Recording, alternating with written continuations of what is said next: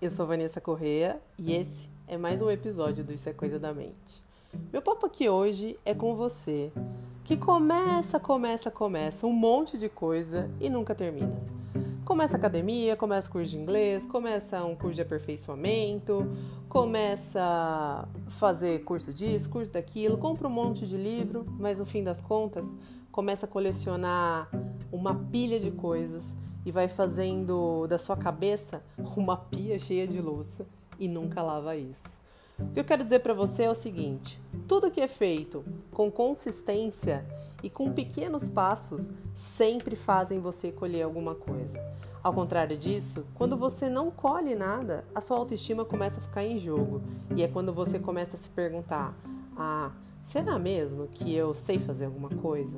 Poxa, mas nem eu mesma mais acredito em mim, porque já faz tanto tempo que eu começo uma coisa e não termino e eu não consigo ter clareza das minhas coisas. Hoje eu vou te contar quatro passos importantes para que você possa manter uma consistência dentro do seu dia a dia, dentro da sua vida, para que você possa vislumbrar logo ali, ó, mais uma coleção de resultados ao invés de uma coleção de derrotas. Então bora lá, papel e caneta na mão e minha primeira dica para você é o seguinte: menos e melhor.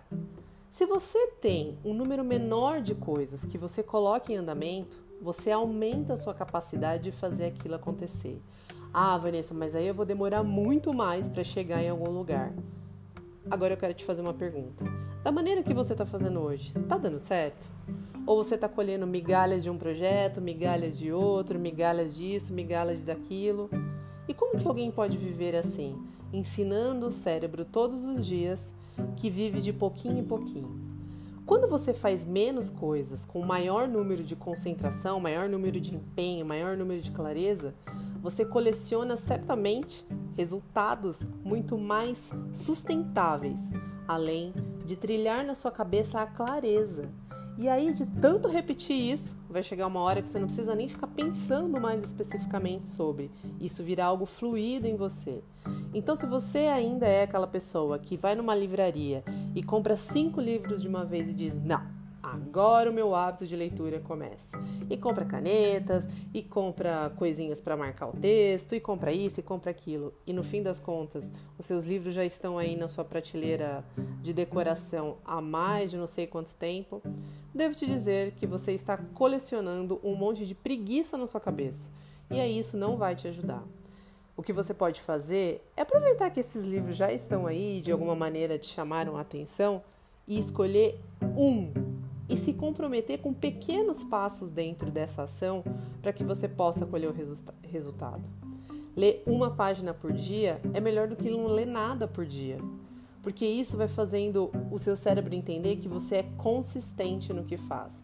Você lê uma página hoje, outra amanhã, outra depois da manhã, e ainda que seu livro tenha 365 páginas, ao final de um ano você pode dizer: sim, eu concluí a leitura desse livro.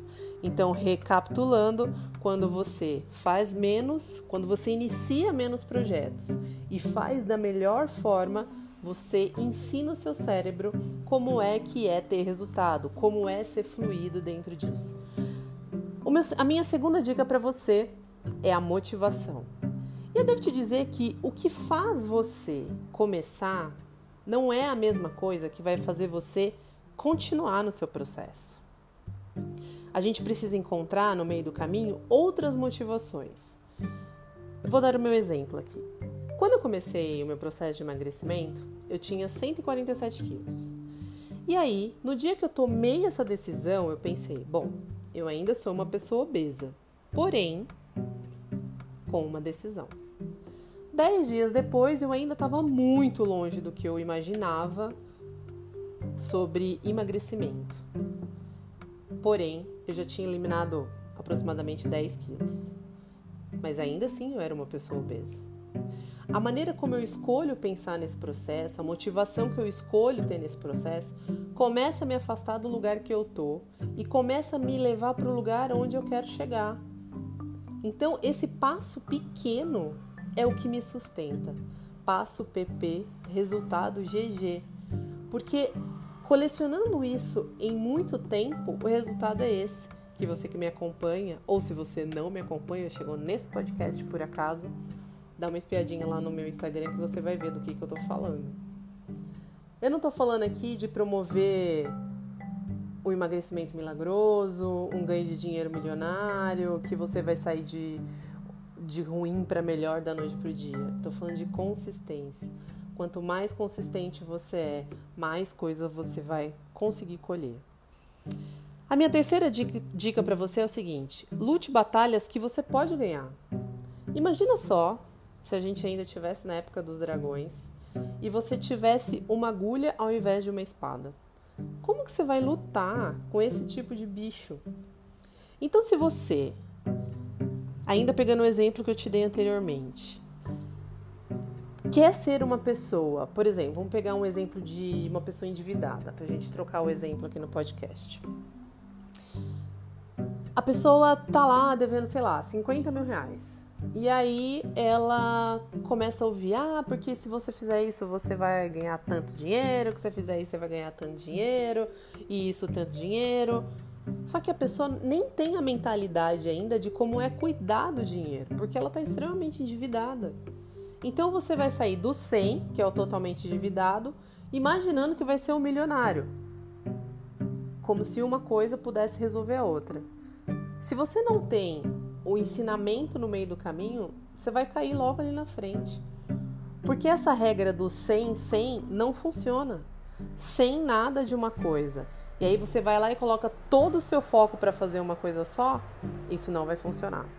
O ideal é que você coloque 20% da sua atenção em cima disso e você vai perceber que você vai colher 80% desse resultado.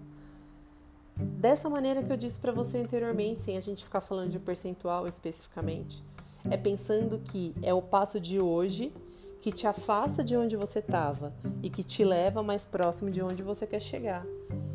É economizar no que dá para ser economizado hoje, que te afasta da dívida que você estava e que faz você chegar mais perto de onde você quer, investir na bolsa, enfim, seja lá o que você quer para sua vida financeira. Quando você luta batalhas que você pode, você fortalece sua autoestima, aguça sua coragem, encontra nova novas ferramentas em você. E isso leva a gente para a quarta coisa muito importante. Qual é o seu para quê? O que, que realmente existe aí em você que vai fazer com que você pare, por exemplo, e diga assim: agora é minha hora de treinar. Eu vou parar o que eu tô fazendo e eu vou treinar. Mas pra que, que eu vou treinar? Pra que, que eu vou largar meu Netflix aqui que tá muito bacana e eu vou treinar? Se não tá claro para você qual é o motivo que vai tirar você do seu sofá e levar você para fazer a atividade que você escolheu, você não vai fazer isso. Porque é claro que o Netflix foi feito para que a gente possa distrair, mas ele também foi criado para que você possa ficar aqui na frente dele, dele, assim como são os jogos de videogame, assim como são, enfim, qualquer outra coisa. A decisão está na sua mão. O seu para quê sustenta a sua continuidade dentro da sua caminhada. Quando o seu para quê é fraco, é exatamente aí que você vai ficar, no mesmo lugar. Um para quê forte te faz fazer um para que fraco te faz ficar. O que, que você quer a partir desse podcast? O que, que é que te faz continuar quando todo mundo escolheria parar? A gente se vê no próximo episódio aqui. Até mais.